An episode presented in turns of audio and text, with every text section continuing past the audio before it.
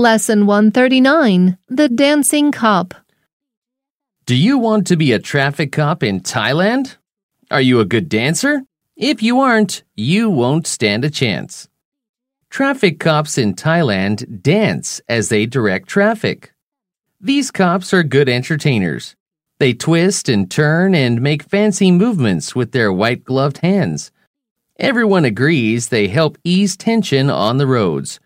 And because they make people smile and feel happy, the image of Bangkok policemen has improved by leaps and bounds. As a result, motorists have become more cooperative and understanding. Odd as it may be, it seems to work. Don't forget to also keep your eye on the road, though. If you don't, you might cause an accident.